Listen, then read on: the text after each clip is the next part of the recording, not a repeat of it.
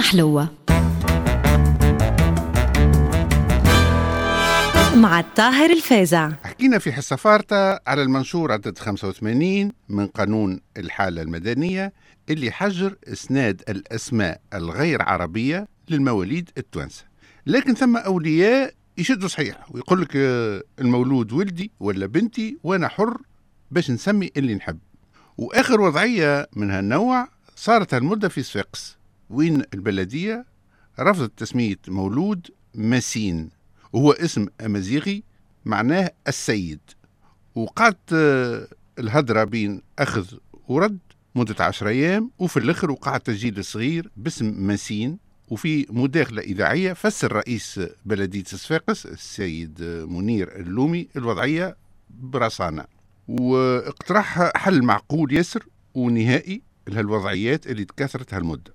يقول سي منير اللومي أنه المنشور عدد 85 زاد وقع التأكيد عليه من طرف وزير الداخلية بمكتوب صادر في 2013 ويذكر بإجبارية التقييد بالمنشور متاع 65 وعلى ذاك العون المكلف بتسجيل الولادات رفض هالاسم هذه المعلومة.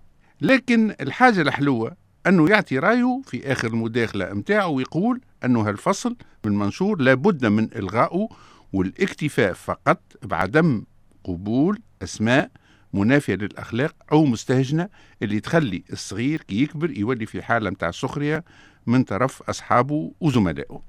وهو الحقيقة برشا ناس كانوا ضحية آبائهم وأجدادهم اللي سماهم أسامي تدعو للسخرية وسبت لهم مشاكل وعقد نفسية ولقاو حتى صعوبات في التأقلم الدراسي والاندماج الاجتماعي بسبب تفسيخ زملائهم اللي ديما مدورينها لهم.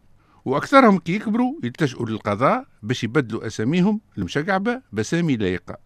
وهالأسامي المشقعبه يا فتحي يا ولدي كانوا يسميوا بهم بكري وسببها انتشار الجهل والفقر والتخلف ودلاله زادة على الشعور بالحيف الاجتماعي والتمييز العنصري ضد المرأة كيسميوها سحابة والعتره وزكرة وسافلة والعانس ونوى وثلجة وزايدة وقشة وشخيمة وعصيدة وعلوشة وغيرهم. بالنسبة للذكور يسميه البوهالي والسبتي وحراث وعابس وشعشوع وجربوع إلى آخره. وتبديل هالأسامي بالقانون صار برشا مرات من وقت الاستقلال في فترات متفاوتة وكل مرة تخرج قائمة في الرايد الرسمي ومازال متواصل لليوم. وحتى بعد ثورة مباركة 1600 تونسي بدلوا أساميهم. لكن ثم برشا ناس يشدوا صحيح باش يسميوا أولادهم بأسماء مشاهير كيما صدام وآيات الله. وأليخاندرو الغايات سياسية وإلا دينية وإلا طائفية وإلا سنوبيزم وهكا يجنيوا على أولادهم اللي يلقاو رواحهم محل سخرية كي يكبروا وممكن يلقاو مشاكل في التنقل والسفر وحتى في فرص العمل. نتفكر كان ثم طالب في الكلية اسمه بورقيبة. عاد الطلبة المقاوشين كي يتظاهروا يقربوا له يبداو يعيطوا يسقط برقيبه يسقط برقيبه وكي يجيهم الزبانية باش يفشخوهم يقولوا لهم نسبوا في صاحبنا مش في الرئيس. ونعطيو المعلومة بالنسبة للي أساميهم مشقعبه ويحبوا يبدلوهم.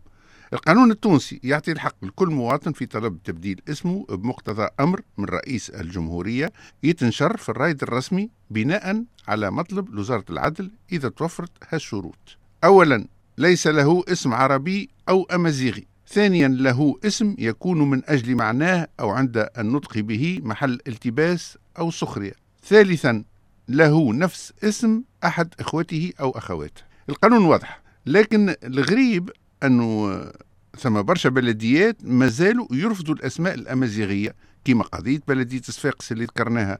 والحال أنه ثم ظاهرة جديدة في تونس هي تكاثر عدد تسمية الصغار بأسماء أمازيغية. وهالظاهرة أقوى ياسر في بقية بلدان شمال إفريقيا الكل. نذكر لكم بعض الأسامي الأمازيغية المتداولة ونبداو بالإناث.